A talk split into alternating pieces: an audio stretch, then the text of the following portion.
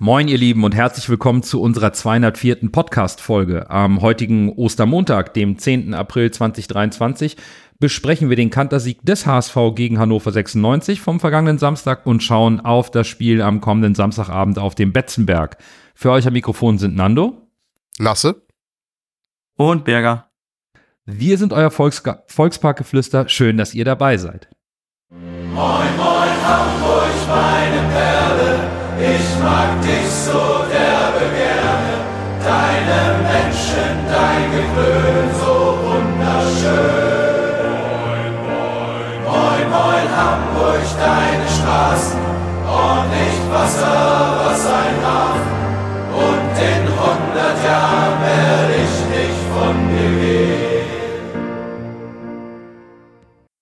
Liebe Grüße von Lars, der weilt aktuell im Urlaub und leider müsst ihr deswegen auf seine Expertise in dieser Folge verzichten.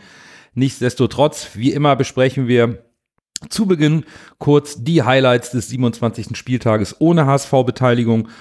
Und ja, bei diesem Spieltag, die Serie vom FC St. Pauli hat weiter Bestand. Dank des äh, Auswärtssieges mit äh, 0 zu 1 in Heidenheim bleibt es bei einer Serie von zehn Siegen aus zehn Rückrundenspielen. Das ist unfassbar beeindruckend. Aber St. Pauli hat uns einen kleinen Gefallen getan, denn damit sind wir zurück auf einem direkten Aufstiegsplatz und damit und auf Platz zwei.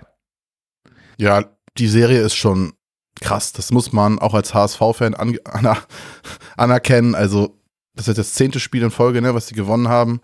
Ja, elf dürfen sie noch machen, beim zwölften ist dann Schluss. Äh, definitiv. Und ansonsten bei dem Spieltag, ich fand es spannend, dass äh, Braunschweig gegen Kaiserslautern gewonnen hat.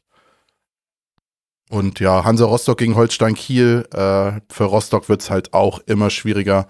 Ganz gut reingekommen und am Ende dreht Kiel halt noch das Spiel. Ich glaube, das war echt eine bittere Niederlage für Hansa. Also ich habe mir äh, die letzten 30 Minuten von Heidenheim gegen St. Pauli angeguckt.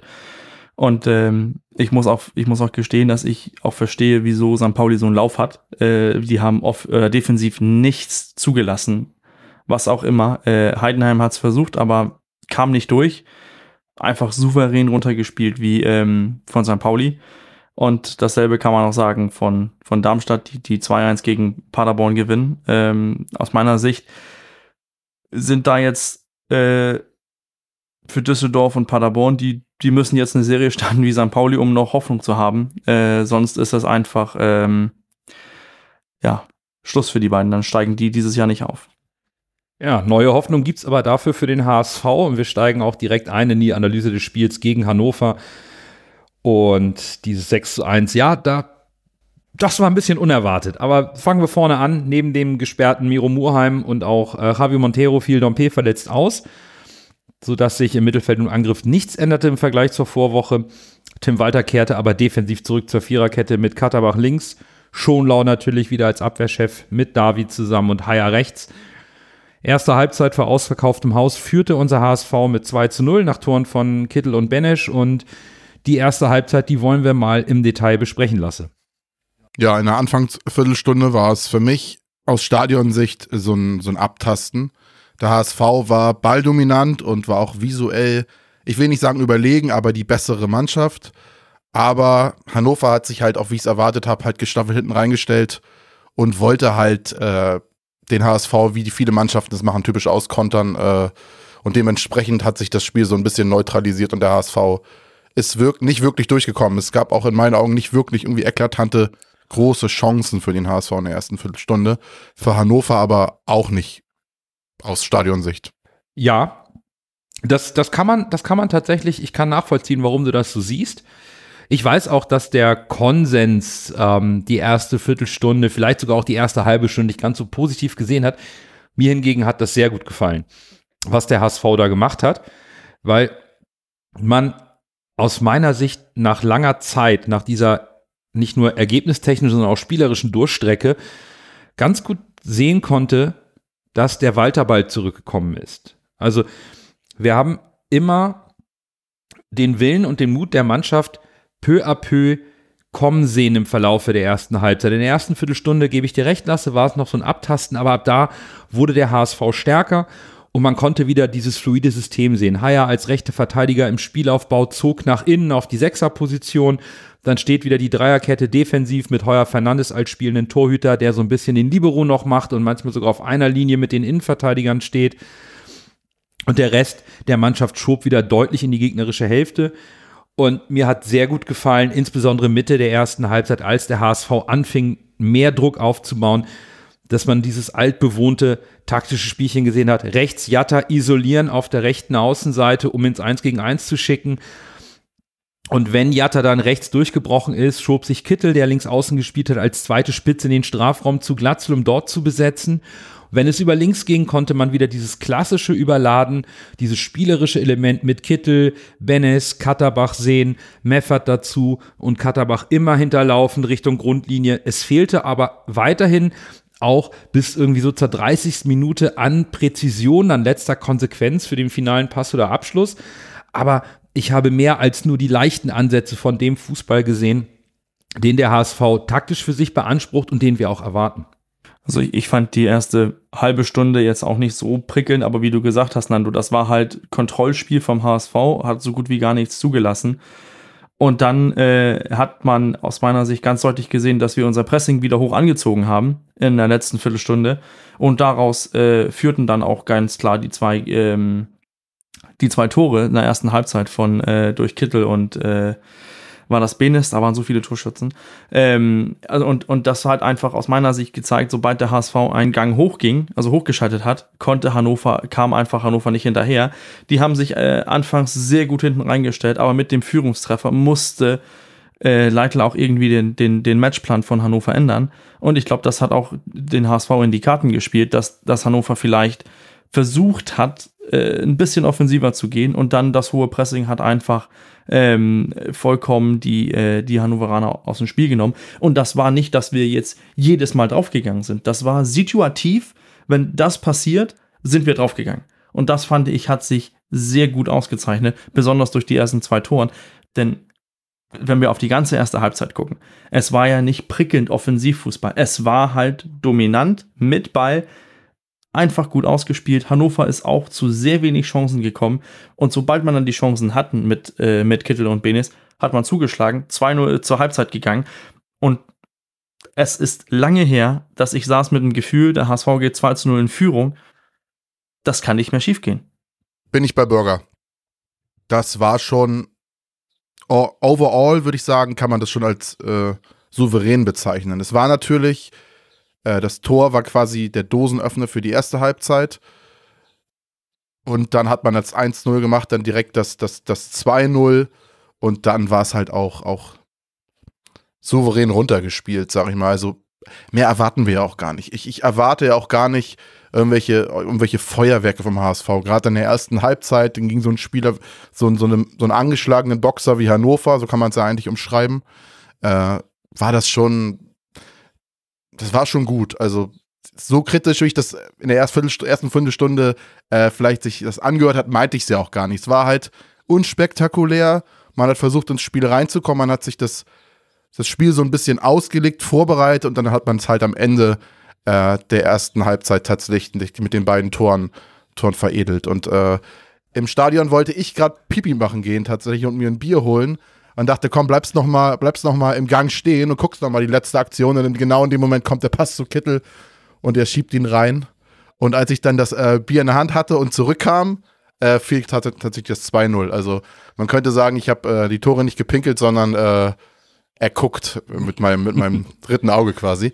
Aber tatsächlich, äh, ja, war das dann, das war das logische Ergebnis der ersten Halbzeit diese zwei Tore. Ja, das, das sehe ich ganz genauso. Für mich war das Ergebnis zur Halbzeit auch absolut in Ordnung.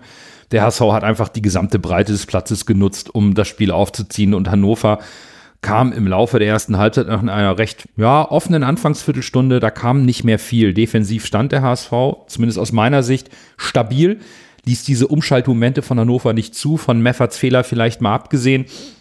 Und man hatte eben auch offensiv endlich dieses Spielglück, insbesondere beim, beim, beim 2 zu 0. Aber eben, Bürger, wie du es gesagt hast, beide Tore wurden durch das situative, aggressive und mutige Pressing eingeleitet und der HSV hat endlich auch die Fehler des Gegners bestraft. Und wenn man dann in die Halbzeit geht mit einer 2 zu 0 Führung, hat man nicht viele Sorgen, außer vielleicht eben die Vorbelastung von Jonas David durch die frühe gelbe Karte. Und die Frage, die man sich natürlich dann bei so einem Spiel immer stellt, anhand der Ergebnisse der letzten Wochen, wie geht der HSV mit so einer Führung dann um? Und am Ende bei einem 6 zu 1 kann man natürlich sagen, ja, der HSV ist damit sehr gut umgegangen trotz des unnötigen Gegentores zum äh, 2 zu 1 in der 52. Minute machte der HSV dann einfach mit einem Doppelschlag in der 61. und 65. Minute den Sack dann auch endlich mal zu. Und Hannovers fehlende Gegenwehr führte dann zum fünften und sechsten Tor. Und direkt in der zweiten Halbzeit war für mich essentiell wichtig, dass der HSV aus der Kabine kommt und sofort Druck macht. Richtig äh, krass mächtig anläuft und den Sack auch zumachen will, dass sie es auf dem Platz auch zeigen. Sie sind ungemein hoch das Pressing angegangen, haben die Zweikämpfe gewonnen, sehr effizientes Spiel und Hannover hatte eigentlich keine Zeit, um Luft zu holen. Der HSV verpasst das 3 zu 0 direkt nach dem Wiederanpfiff und wird dann dafür bestraft. Und ich ärgere mich maßlos über dieses Gegentor, weil es darf in der Form nicht fallen. Der HSV hat zweimal die Gelegenheit, den Ball in, an der eigenen linken Abwehrseite zu klären, schenkt Hannover zweimal die Chance, den Ball nochmal scharf zu machen und über so eine Flanke landet der Ball dann bei Köhn, der, der vollendet traumhaft. Natürlich ein Sensationstor. Aber das, das, das musst du einfach auch mal, da musst du den Ball rausschlagen. Und das, das ärgert mich. Auf der anderen Seite positiv wieder hervorzuheben, direkt nach dem Gegentor. Es wurde nur ganz kurz wild. Und danach hat der HSV sofort wieder Kontrolle übernommen ist auf seine Chance gegangen.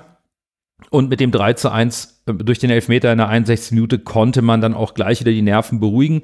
Insgesamt würde ich jetzt diesen, diese Anfangsphase der zweiten Halbzeit so bewerten, dass der HSV sich von dem Rückstand nicht hat aus der Ruhe bringen lassen und auch da weiterhin die bessere und stabilere Mannschaft war. Der Schuss von Köhn war natürlich, ah, das war ein schönes Tor. Ah, muss auch sagen, es war ein Sonntagsschuss. Ne? Also der, das war schon im Stadion, sah das schon mächtig, mächtig Weltklasse aus, dieser Schuss. Aber wie gesagt, da war auch eine ordentliche Portion Osterglück, würde ich mal sagen, bei. Und tatsächlich hast du dann diese eine Chance von Muriroya und wenn es halt schlecht läuft und dir das typische HSV-Pech jetzt äh, aus HSV-Fansicht, sage ich mal, andere Vereine werden dieses Pech auch kennen, äh, dann steht es halt 2-2, dann, dann guckst du blöd aus der Wäsche. Aber in dem Fall hatte der HSV halt mal, ich will gar nicht sagen Glück, sondern können und hat das verteidigen können und dann nimmt das äh, Spiel halt seinen Lauf. Ne? Das 3 zu 1, wie du eben gesagt hast, war der Dosenöffner. Ich habe mich sehr gefreut. Letzte Folge habe ich noch gepöbelt über den Elfmeter. Diese Folge war der Elfmeter deutlich besser. Ich will nicht sagen, er war perfekt. Er war immer noch halb hoch. Wenn der Torwart ein bisschen früher abspringt, könnte er theoretisch drankommen. Aber er ist halt auch mit ordentlich Wucht geschossen. Von daher war das schon ein souveräner Elfmeter, würde ich ihn bezeichnen. Also der ist schon schwer, er ist haltbar, aber ganz schwer haltbar. Und von daher, äh, so möchte ich die Elfmeter sehen. Und äh, das können unsere Spieler ja auch mit der Technik. Von daher war das auch der Grund, warum ich letzte Folge so aufgeregt habe, warum nicht mal so geschossen wird, weil äh, du hast es gesehen, die Spieler können es. Und dann äh, siehst du halt, dass der HSV das Spiel in die Hand nimmt und gerade das Überlagern der Flügel und die ständige Drucksituation von der von nach dem Tor, wo dann auch die äh, beiden, sag ich mal, spielentscheidenden Tore fallen, äh, aus dem Spiel, das hat mir sehr gut gefallen. Da hat der HSV unfassbar viel Druck ausgestrahlt. Hannover wusste in meinen Augen gar nicht mehr, wo, wo sie hin sollen. Und man hat auch richtig gemerkt, wie das Stadion so richtig, das Stadion es hat, die haben das Stadion so richtig entfacht und die Leute auf den, auf den Rängen auch um mich rum waren alle total begeistert und sind alle total mitgegangen. Und ich habe so ein bisschen das Gefühl gehabt, das hat auch die Mannschaft angesteckt und das war so eine gegenseitige Symbiose, die wir ja in einigen Spielen diese Saison auch schon öfter mal gesehen haben. Und das war irgendwie wieder zurück, habe ich das Gefühl gehabt, was so ein bisschen in den letzten Spiele gefehlt hat, wo es immer so ein bisschen behäbig war und man dachte, ah, warum setzen sie jetzt nicht nach? Jetzt, jetzt hast du sie auf dem Silbertablett liegen. Der HSV hat einfach weitergespielt, hat sich gesagt, von, der, von den Zuschauern befruchten lassen und umgekehrt und hat das dann Ding dann, äh, ja, hat dann, hat dann seinem Können freien Lauf gelassen, will ich mal sagen, in dieser Phase. Und gerade, ja, das, äh, gerade die äh, Katterbach-Flanke hat mir unfassbar gut gefallen. Also, das war ein richtig schönes Tor, wie er die Flanke da rein säbelt und dann in typischer Glatzle-Manier einköpft. Das war, war schon ein schönes Tor. Also generell über die ganze zweite Halbzeit war halt dieser, ähm, hört sich vielleicht ein bisschen hart ausgedrückt, aber dieser erwartete Klassenunterschied zwischen einer Mannschaft, die oben mitspielt und, und einer der schwächsten äh, Mannschaften in der, in der Rückrunde. Ähm, ich, ich glaube, das Tor, was Hannover macht, ich gehe mit Lasse mit, das ist ein Sonntagsschuss, äh, aber so unbedrängt darf er da nicht stehen und den reinmachen. Ähm, aber das hat aus meiner Sicht vielleicht auch äh, den HSV dieses Wake-up-Call gegeben, was notwendig war, denn ich, hab, ich hatte das Gefühl, wir sind gut aus der Kabine gegangen, gekommen. Dann hat Hannover den Treffer gemacht und dann haben wir noch einen Gang zugelegt. Also das war die ganze Zeit dieses Hochschalten, Hochschalten, Hochschalten, Tempo anziehen, Druck machen. Ähm, und, und im Gegensatz zu einer ersten Halbzeit, wo das aus meiner Sicht deutlich mehr situativ äh, Druck gemacht hat, weil man da ein bisschen mehr abgewartet hat auf die richtigen Signale, war das in der zweiten Halbzeit ständiges Druck und Lasse hat das richtig angesprochen. Es, es, es kam das Gefühl, Hannover wusste gar nicht mehr, wohin mit den Bällen zuletzt. Was man aus meiner Sicht auch statistisch belegen kann, wenn man äh, in der letzten Viertelstunde sind 22 Prozent von Hannovers Pässen sind lange Pässe. Das ist jeder fünfte Pass ist ein langer Pass, einfach ein Befreiungsschlag nach vorne. Und da steht es schon 6-1. Aber der HSV hat ja auch erst nach dem 6-1 nachgelassen, so ein bisschen Druck rausgenommen. Da kamen auch die ganzen Wechsel, da kamen auch dann ähm, die Müdigkeit, die dann kommt. Aber das Spiel war ja lange vorher entschieden. Und ich glaube, nach, nach dem 3-1 glaube ich schon, dass die Puste von Hannover rausgegangen ist. Aber dass man dann weitergespielt hat und auch endlich mal die Fans belohnt hat für diesen ähm, Aufwand, was, was die Fans da antreiben mit 10.000, 20.000 Leute in Düsseldorf. Diese Belohnung plötzlich durch der Mannschaft, durch diese Leistung. Und das kam ja auch dann wieder zurück von den Rängen natürlich, dass man, dass man die Stimmung direkt wieder so gut gemerkt hat und ja, irgendwie hat man auch das Gefühl, dass, dass die Mannschaft befreiter aufgespielt hat äh, gegen Hannover. Äh, vielleicht Hannover ist, ist, ist ein, billiger Hintergrund, weil es ist, äh, sorry, Formtabelle und so weiter, es ist Hannover. Aber, aber trotzdem, man ist, hat mit Überzeugung durchge, durchgetreten und ist einfach mal souverän das Spiel gewonnen. Das, das kennen wir auch anders. Wie, wie schwierig haben wir uns nicht getan gegen Braunschweig, gegen Bielefeld, die auch formschwach waren. Also endlich mal ein überzeugender Sieg, der, der nicht mal ob ein Tor zu hoch oder zu klein ausfällt, scheiß drauf. Es, es war einfach ein deutlicher Sieg. Also für mich ist der Sieg in der Höhe vollkommen verdient. Hannover hat sich nach dem 4 zu 1 ergeben und der HSV hat eben auch mal das getan, was ihr auch angesprochen habt, was auch mal wichtig ist in so einer Phase, nämlich nachzusetzen, mit aller Konsequenz die Geschenke anzunehmen und die schwindende Gegenwehr von Hannover auch auszunutzen.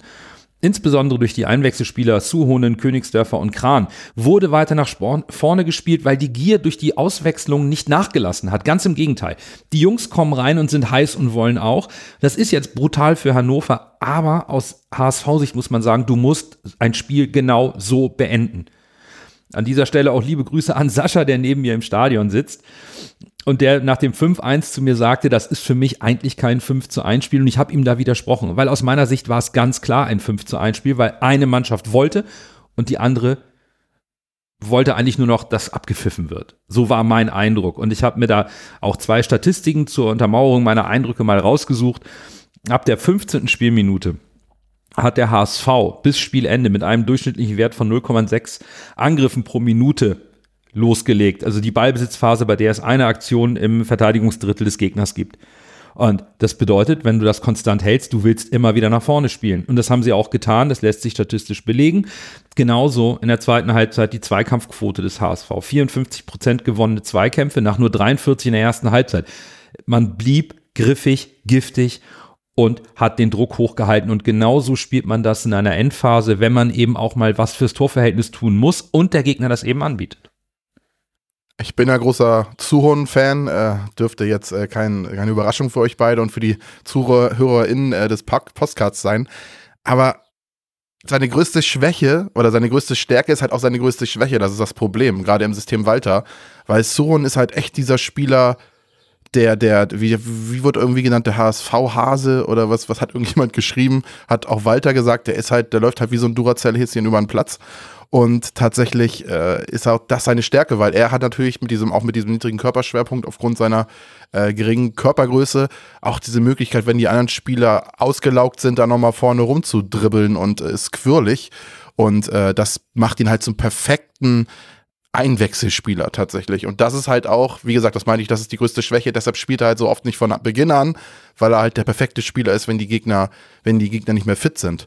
Und das zweite, was ich noch sagen wollte, ist, das, was wir oft am Walter-System kritisieren, ist ja auch seine, ist ja auf der anderen Seite auch die große, große Stärke durch diese, durch diesen vielen Ballbesitz und diese hohen Ballbesitzphasen, die der HSV hat, das haben wir oftmals im Podcast schon gesagt, die, wie lange die Ballbesitzphasen sind und in schlechten Spielen sind sie dann kürzer. Aber wenn der Weiterball funktioniert, jetzt gegen Hannover und man führt, dann kann man den Gegner halt auch souverän, sag ich mal, wenn der Gegner nicht in Form ist, auch, ich will nicht sagen herspielen, aber dann ist es natürlich auch leichter für solche Mannschaften mit so einem Spielstil, äh, das Spiel dann auch souverän zu gestalten, als wenn du äh, meistens nur auf Konterspiel setzt. Und das ist halt auch das, was viele weiter bei kritisieren, ist jetzt in solchen Spielen dann äh, als Beispiel auch eine große Schwäche, äh, so eine große Stärke, so sehe ich's.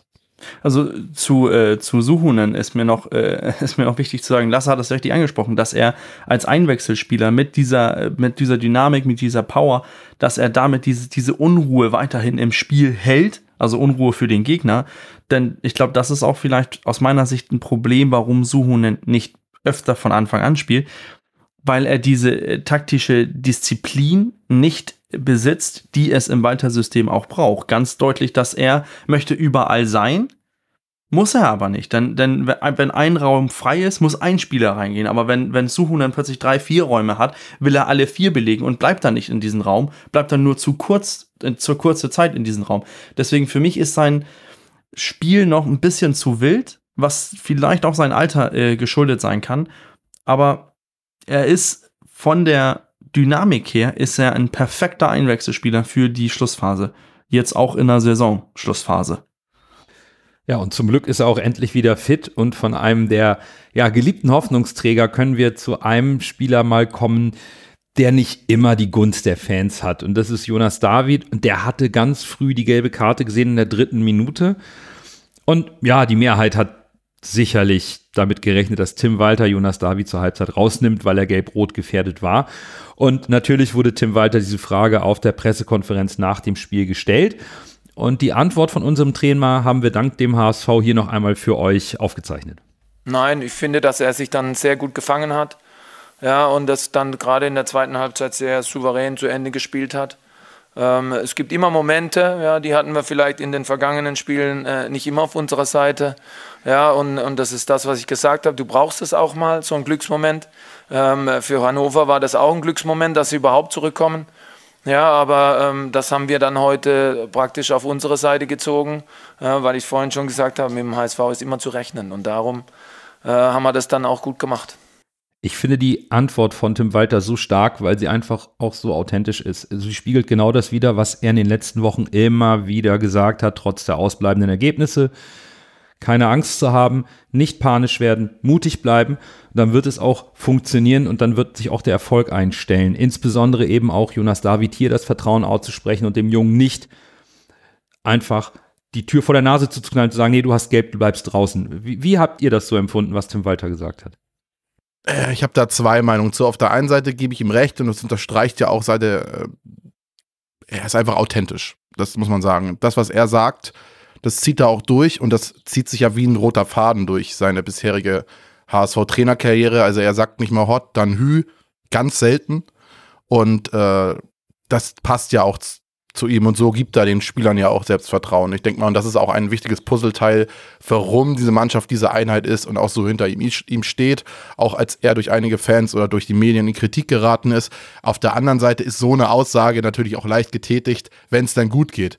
Wenn David dann mit Gelb-Rot vom Platz fliegt, dann äh, kann er sowas nicht sagen, weil dann alle sagen, ja, nee, das hättest du wissen müssen. Von daher, dass der Spielverlauf und das Ausgehen hat es ihm leicht gemacht, aber ich stimme dir zu, dass wenn es so laufen soll, wie es momentan läuft, musst du halt auch solche Aktionen treffen. Und wenn es dann schief geht, geht's schief. Aber äh, zu sagen, du nimmst äh, David dann runter, wäre halt die Sicherheitsvariante gewesen.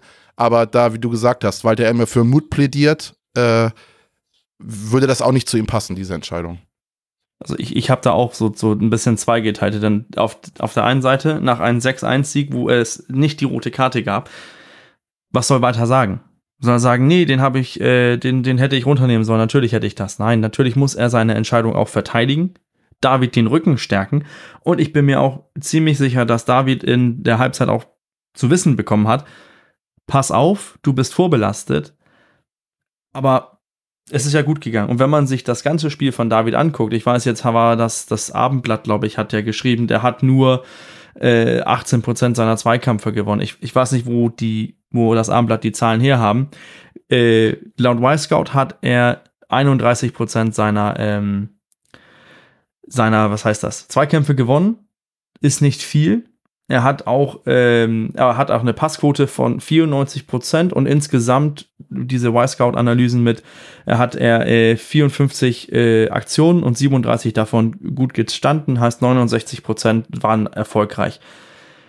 Können das natürlich aufteilen, ne? denn, denn seine Duelle, seine Zweikampf waren nicht gut, aber man sieht auch seine Passquote mit 94 Prozent, das ist sehr gut. Und weil er auch so ein wichtiger Bestandteil ist im, in der Innenverteidigung äh, durch unser Aufbauspiel, hatte er natürlich auch viele Aktionen am Ball. Also für mich war es auch eine Frage daran, in der, in der, Pause, ich hätte schon gedacht, ja, David geht raus, habe ich auch in meiner Halbzeitanalyse geschrieben, aber ich hätte nicht gedacht, dass er von, von Anfang an rausgeht. Aber ähm, dass man dann wartet, diese Viertelstunde, 20 Minuten und dann guckt, okay, jetzt haben wir das Spiel so gut im Griff, jetzt kann ich zum Beri äh, Zeit geben und auch mal David den Rücken stärken und sagen, ey, ich glaube, dass du dich selber so gut im Griff hast, dass ich den Schonlau runternehmen kann, denn auch mal, um, zu um euch Vertrauen zu schenken, ich glaube auch an euch, ohne dass Schonlau auf dem Platz ist, Schonlau dann runternehmen, zum Beri Zeit geben, äh, also Spielpraxis geben und David den Rücken stärken alles gut gelaufen. War auch sehr, sehr weniges Risiko dabei, als vom Zeitpunkt her, wo er, wo er Schonlau runtergenommen hat. Aber stellt euch mal vor, wie sehr wir Schonlau vermisst haben. Dann nimmt der Trainer ihn erstmal runter, ne, 13 Minuten vor Schluss. Das ist doch auch mal eine Ansage, dass, hey, wir können das auch ohne Schonlau. David hat jetzt hoffentlich sowas von Selbstvertrauen bekommen, dass er jetzt auch die letzten Spiele der Saison überzeugende Leistungen bringen kann. Denn der Trainer steht hundertprozentig hinter ihm. Ja, ihr habt mir so ein bisschen meine Argumentation da aus dem, aus dem, äh, aus dem Mund genommen und schon gebracht, warum ich auch diese Aussage gerne mit euch diskutieren wollte, weil es eben diese Authentizität von Tim Walter ist, aber eben auch, natürlich geht er ins Risiko und nach dem 6-1 kann er leichtfertig die Aussage treffen, aber seine Entscheidung während des Spiels war deutlich risikobehafteter und wenn sich das auszahlt, stärkst du damit einfach die Moral des einzelnen Spielers und der gesamten Mannschaft. Und das zeigt auch ein bisschen den Charakter und den Spirit in dieser Mannschaft. Und da habe ich noch zwei weitere Szenen, die ich gerne noch nennen möchte. Nach Davids früher gelber Karte waren umgehend seine Mitspieler bei, mit ihm abzuklatschen und ihm Mut zuzusprechen. Das ist auch so etwas. Ja, da gingen die Köpfe nicht runter. Das wäre in den letzten Wochen war das ab und zu mal so, dass da diese breite Brust fehlte. Diesmal war es nicht so. Da wurde sich gegenseitig Mut zugesprochen. In dem Falle David, da wurde Stärke gezeigt. Und ganz toll, und das ist vielleicht auch meine Szene des Spiels, die könnt ihr euch in der Zusammenfassung gerne nochmal anschauen. Das ist äh, kurz direkt vor dem 6 zu 1.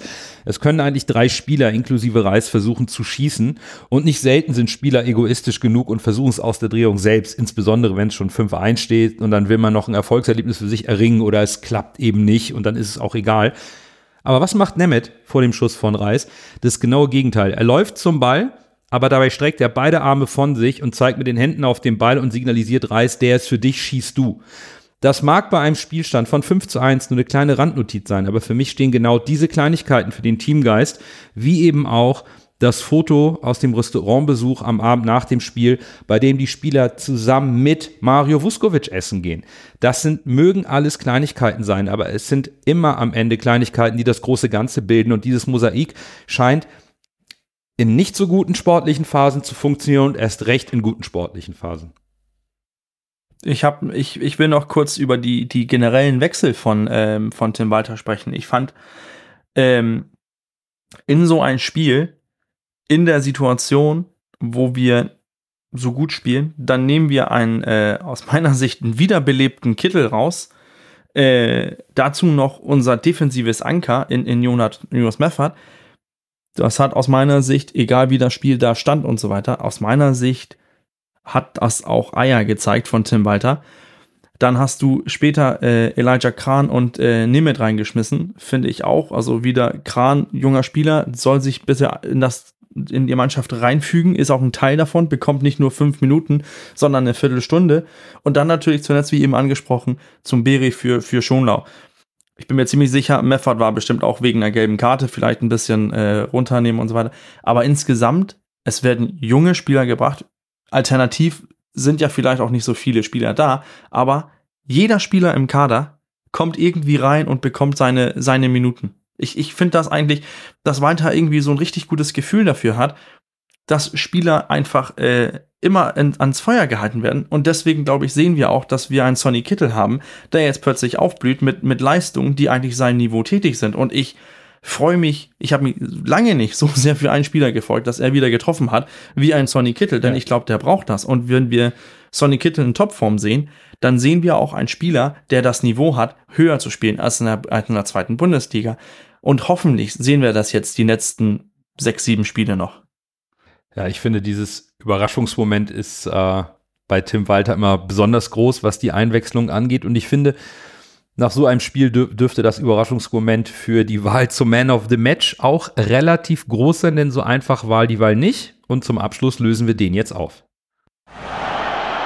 Dann erst Groh, der den Ball übernimmt. Halblinke versucht zu Mackert. Er sollte schießen. 25 Meter am ersten frei. Schuss auf das Tor. Tor! Tor! Ein herrlicher Treffer. Ein wunderbarer Treffer. Angeschnitten. Der Ball fliegt da unhaltbar rechts ins Eck.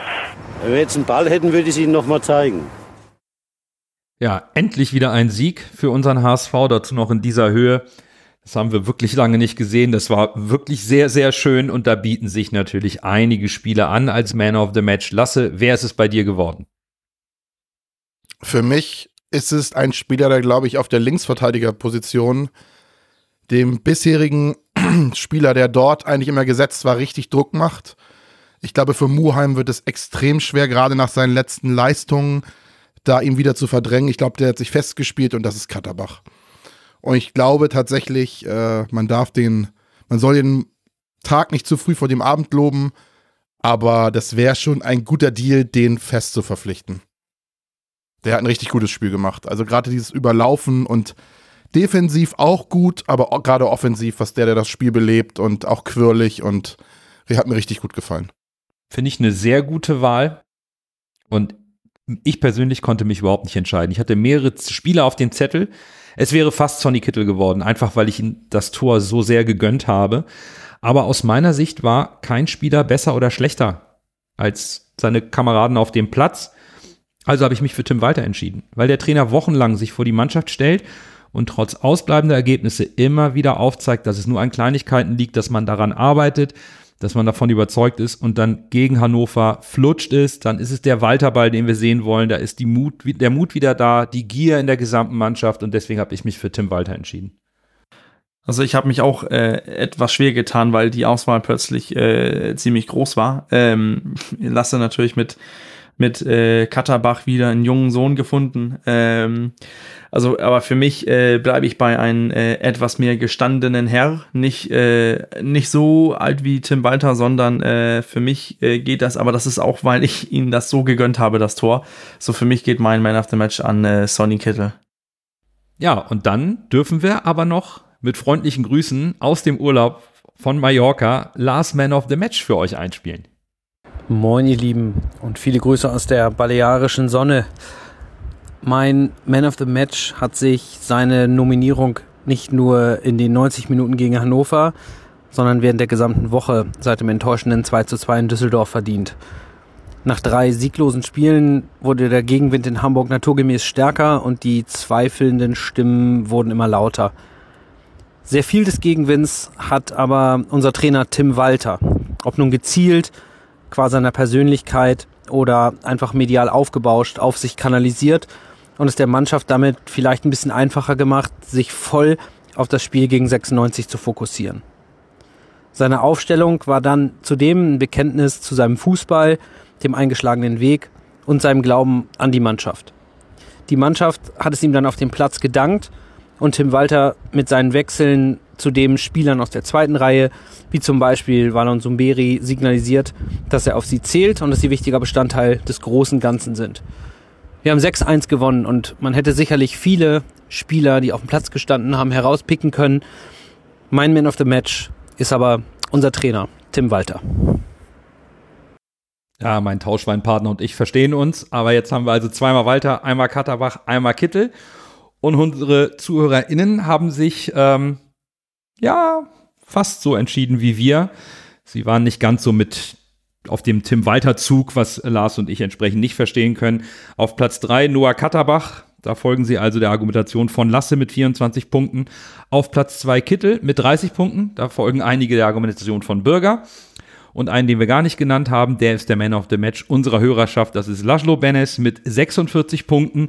Herzlichen Glückwunsch an Lassi. Und man sieht an der Punkteverteilung, es war sehr ausgeglichen, aber Lassi ist am Ende auf Platz 1 zu diesem Spiel.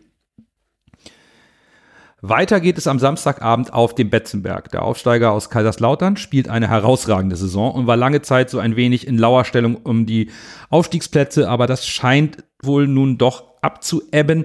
Ich kann mir kaum vorstellen, dass man beim FCK wirklich an dieses Märchen geglaubt hat und auch jetzt wohl nicht mehr glaubt. Man hat aber im Winter nochmal auf zwei Positionen nachgelegt. Lasse, wie sieht es personell insgesamt beim FCK aus? Insgesamt muss man sagen, dass gegen uns kein Spieler gesperrt ist. Alle Spieler sind, äh, sag ich mal, von Karten verschont geworden und sind nicht gesperrt gegen uns. Äh, verletzt äh, ist äh, Kevin Prinz Redondo, der laboriert an einem Muskelfaserriss und wird gegen uns ausfallen. Auf Zugangsseite, äh, wie du eben genannt hast, hat man Nikolai Rapp ausgeliehen vom Werder Bremen im defensiven Mittelfeld, der jetzt eigentlich auch schon äh, ganz gut paar äh, Spiele gemacht hat. Ich glaube, acht Spiele wurde er bisher jetzt eingesetzt und hat auch ganz gute Kickernoten bekommen tatsächlich. Und ansonsten hatten wir noch Nicolas de Préville, der vereinslos war, aus äh, Frankreich geholt. Äh, der hat bis jetzt 89 Minuten äh, gespielt und, glaube ich, ein Tor bisher geschossen. Äh, also ein Ergänzungsspieler, kann man sagen. Wenn man jetzt den Kader sich äh, in der Breite anguckt, muss man ganz klar sagen, in der Breite ist der Kader offensiv gut aufgestellt. Redondo, wie gesagt, äh, den ich für sehr stark halte, ist, äh, fällt gegen uns aus. Dann hat man noch Philipp Hercher, auch ein guter Mittelfeldspieler im rechten Mittelfeld. Aber ganz klar, der torgefährlichste Spieler ist äh, Terence Boyd als Mittelstürmer mit elf Toren. Auf den ist das Spiel, sag ich mal, so ein bisschen, ich will nicht sagen zugeschnitten, so ein bisschen so wie bei Glatzel bei uns äh, so der typische Zielspieler, die, die, die Dinger mit seiner Körpergröße und seiner, seiner Existenz, sag ich mal, im, im, im, im Neunerraum äh, definitiv äh, die gegnerischen Innenverteidiger schon ganz schön einschüchtern kann oder die Verteidiger. Ansonsten hat man dann noch Marlon Ritter im zentralen Mittelfeld auch schon mit sechs äh, Vorladen, Vorlagen und ein Spieler, der auch beim HSV im äh, Gespräch war, das ist Philipp Clement, äh, der öfter auch mal nur eingewechselt wird, aber trotzdem auch schon ziemlich gute Statistiken hat. Auch sehr viel Torgefahr und Kreativität ausstrahlt im Mittelfeld. Und ansonsten finde ich noch drei weitere Spieler ganz spannend. Das ist einmal Kraus in der Innenverteidigung, der ist sehr tor, äh, torgefährlich, hat bisher schon vier Tore geschossen. Dann hat man noch äh, Bormuth als Innenverteidiger, ist tatsächlich auch der notenbeste Spieler laut Kicker bei den Kaiserslauterner. Also die Innenverteidigung insgesamt ist stark in meinen Augen. Und der tatsächlich Not, äh, Noten äh, zweitbeste Spieler von den Noten her ist ein alter Bekannter, auf dem wir in meinen Augen extrem aufpassen müssen, weil wir kennen es, ehemaliger HSVer ist äh, Aaron Opoku, der manchmal sehr gut spielt, manchmal so ein bisschen, wie man es von uns kennt, äh, mit der roten Karte so ein bisschen über sich hin, hinausschießt. Also wenn der noch ein bisschen konstanter werden kann, ist es einer, der auch eigentlich zu höheren berufen wird, aber spielt auch, wie es die Kickernoten auch äh, beweisen, auch bisher eine gute Saison bei, bei Kaiserslautern. Ja, da, also schlecht ist der Kader definitiv nicht. Das zeigt sich auch an den Ergebnissen, Bürger. Mit Dirk Schuster als Trainer. Das ist ein erfahrener Hase auf der Trainerbank. Dem kann man ein exzellentes Arbeitszeugnis diese Saison ausstellen. Was erwartet denn den HSV beim FCK äh, taktischer Natur? Also wenn man sich äh, die letzten fünf Spiele äh, anguckt, hat äh, hat die Laut haben die Lauterner äh, mehr oder weniger für jedes Spiel eine andere Aufstellung benutzt. Äh, also vom System her. Also dann 4-1, 4-1, dann 4-2, 3-1, 4-4-2 und 3-4-1-2. Also Erik Schuster ist wohl das, was man ähm, als flexibler Trainer ansieht. ansieht. Ähm, sehr moderne ausgerichtet, richtet, richtet sich auf die, den Gegner ein und daher auch äh, mit verschiedenen Spieler die in verschiedenen Situationen, also gegen verschiedene Gegner dann spielen. Lasse hat das eben angesprochen, obwohl Aaron Opoku eigentlich gute Noten bekommt, so ganz fest von Anfang an spielt er halt nicht. Aber ab und zu im System, wenn es zum Gegner passt, dann spielt er halt, weil er seine bedeutliche Stärke hat mit der Schnelle, mit diesem 1 gegen 1, dann kann er benutzt werden. Andere Male, dann spielt ein Erik Durm anstelle. Aber eine Konstante ist natürlich Terence Boyd vorne, der sowohl als Einzelstürmer oder auch mit Doppelspitze fungieren kann. Also das ist auch den Spieler, das ist ein Zielspieler und auf den müssen wir auch äh, Samstag aufpassen. Definitiv. Jetzt habe ich noch mal ganz schnell nebenbei nachgelesen, weil es mich gewundert hat, dass Upoko im letzten Spiel nicht mehr auf der Bank saß. Der war, Der war wohl vor dem Spiel gegen, gegen Braunschweig noch fraglich, genau. Also da wissen wir noch nicht, wie es bei ihm aussieht. Ganz kurz das Hinspiel. Daran, ja, erinnern wir uns nicht so gerne zurück. Der HSV führte 1 zu 0. Sonny Kittel verschoss in der 81. Minute den Elfmeter. Wir kassieren in der 82. direkt im Gegenzug den Ausgleich. Und das war so ein Spiel, wo wir eigentlich Chancenwucher betrieben haben, wie ja leider so oft in der Saison. Wir hatten knapp 3 XG, daraus nur ein Tor. Das war an dem Tag im ausverkauften Volkspark definitiv zu wenig. Das muss der HSV am kommenden Samstag besser machen. Und da stellt sich natürlich die Frage, kann der HSV auf dem Betzenberg bestehen? War das Spiel gegen Hannover der Brustlöser? Das ist aufgrund der Form von Hannover 96 natürlich jetzt etwas leicht gesagt. Ist natürlich mich beim Wort Brustlöser in der Situation etwas schwer. Aber ich denke schon, dass da so ein, zwei Steinchen vom Herzen gefallen werden, äh, sein können beim HSV. Und wir wissen ja, dass der HSV eigentlich, wenn er sich auf den Walterball verlassen kann, äh, auch auswärts oft wirklich gute Spiele gemacht hat. Von daher glaube ich auch, dass mit guten Ergebnissen vielleicht auch die Leichtigkeit da zurückkommt. Und jetzt mit der Woche oder restlichen Woche Training, die man auch jetzt noch hat, dann man da mit breiter Brust, sage ich mal, trainieren kann und dann auch eine gewisse Sicherheit einspielen kann. Und dann sehe ich den HSV da eigentlich gut gewappnet für dieses Spiel. Also für mich ist das auch dieses, diese Wucht aus dem Spiel mitnehmen, äh, also im Spiel gegen Hannover, und dann auch ausnutzen, dass es bei Lautern momentan nicht läuft und auch bei denen, dass der äh, Formfall nach unten zeigt. Dennoch dürfen wir auch nicht vergessen, dass Lautern defensiv äh, eine sehr gute Mannschaft sind. Also mit, mit wenig Gegentore äh, gegen sie und auch äh, was die an, an Chancen gegen sich zulassen. Also das wird schwierig. Sowieso. Ist Betze auswärts. Ja, also natürlich, den FCK muss man respektieren, ebenso die Kulisse auf dem Betzenberg. Aber ich möchte den FCK einfach auch nicht größer machen, als er ist. Denn ähm, seit dem 20. Spieltag hat der FCK nur ein Spiel gewonnen. Da ist das Märchen jetzt vorbei. Und ich finde das zudem noch ganz interessant. Trotz der tollen Kulisse auf dem Betzenberg hat man zu Hause nur 21 Punkte geholt, in Anführungsstrichen. Also fast so viele wie auswärts. Auswärts 19. Also das ist jetzt natürlich schwierig, den, den FCK einzuschätzen. Also zum einen glaube ich, dass diese Aufstiegseuphorie ist verflogen aber die werden die Saison seriös zu Ende spielen. Aber ohne den Zauber des ähm, magischen Aufsteigers, der vielleicht das Wunder des, des Durchmarschs schaffen kann, glaube ich schon, dass der HSV hier im Vorteil ist. Und für mich, ich würde es fast so definieren, das ist ein Pflichtsieg für den HSV.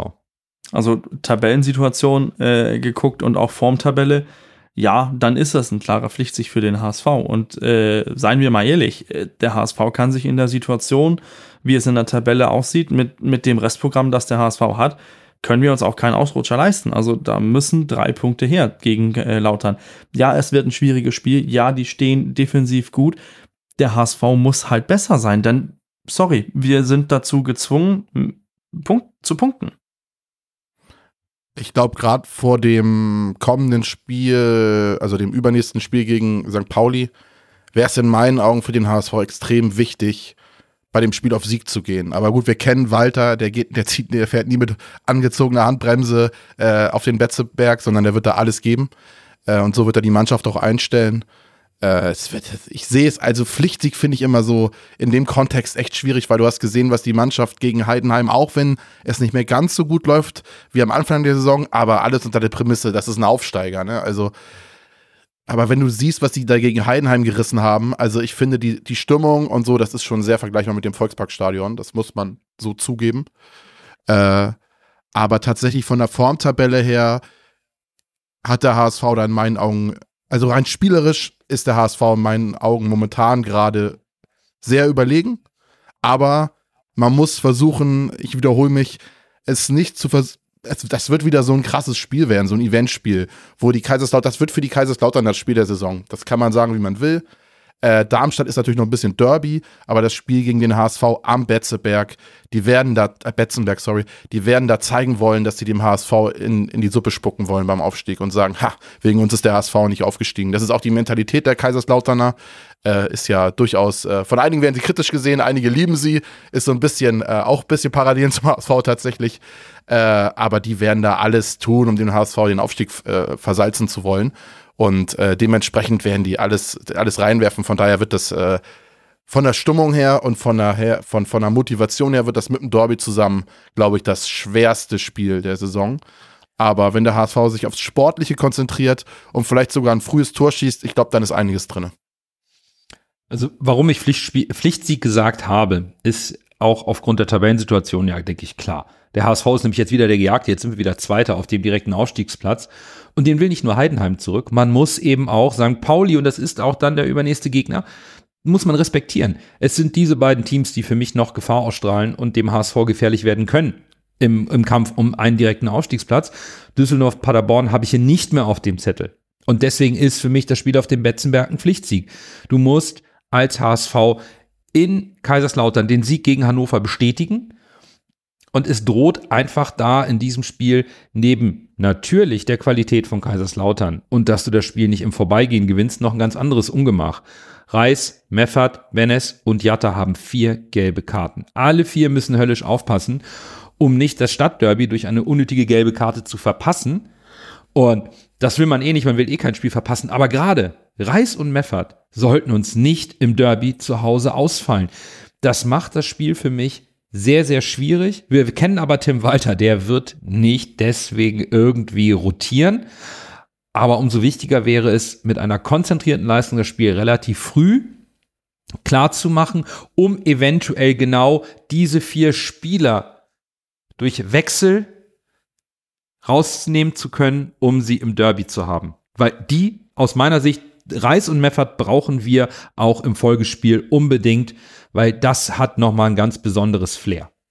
Das ist eine ganz knifflige Situation. Ich bin da bei dir.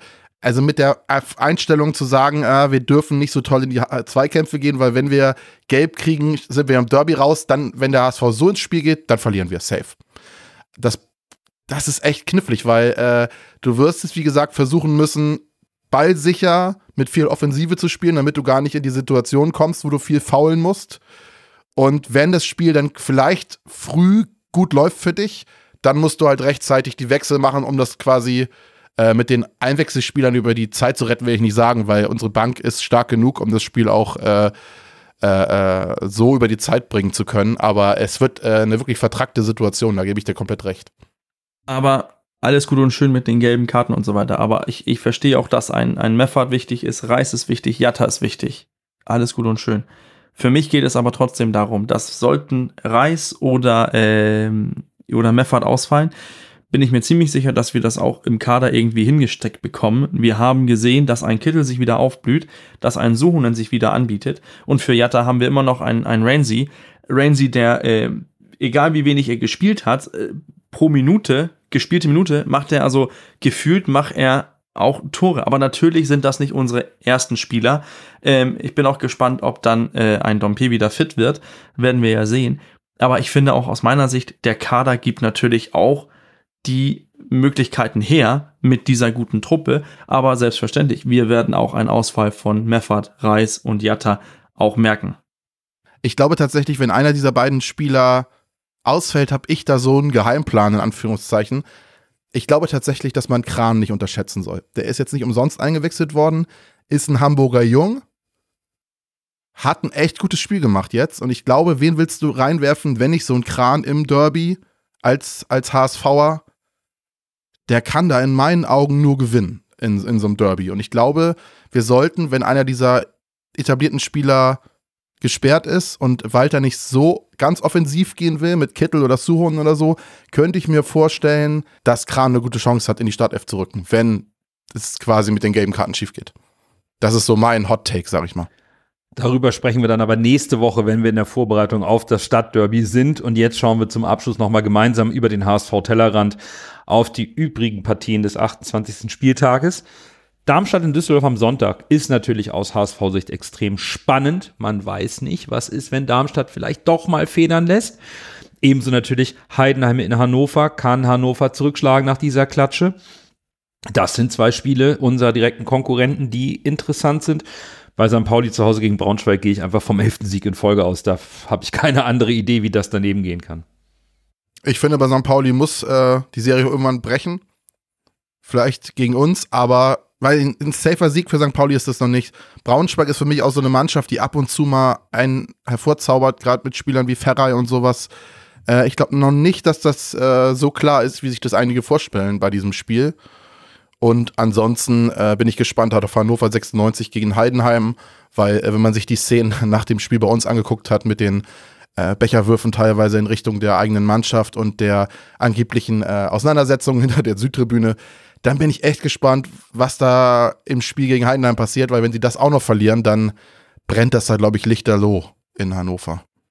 Also für mich äh, wird das äh, Freitagabendspiel das letzte Spiel sein von äh, Stefan Leitl in Hannover. Da bin ich mir ziemlich sicher. Ich glaube, das gewinnt Heidenheim ziemlich sicher. Dann äh, natürlich äh, sehe ich auch, dass die Serie von St. Pauli, die, die reißt irgendwann, ja, aber nicht zu Hause gegen Braunschweig. Für mich ist das, sind das sichere drei Punkte. Düsseldorf muss gewinnen gegen Darmstadt, aber Darmstadt kann sich aus meiner Sicht auch mehr oder weniger zum Klassenerhalt schießen, äh, zum, zum Aufstieg schießen, wenn die, ähm, wenn die Sonntag in Düsseldorf gewinnen. Also äh, aus meiner Sicht kann da jetzt schon das Aufstiegsrennen entschieden, entschieden werden. Auf jeden Fall, dass ein Platz weg ist, wenn, äh, wenn Darmstadt gewinnt. Und äh, ja, werden wir sehen, wer neuer Trainer wird bei äh, Hannover nach Leitl.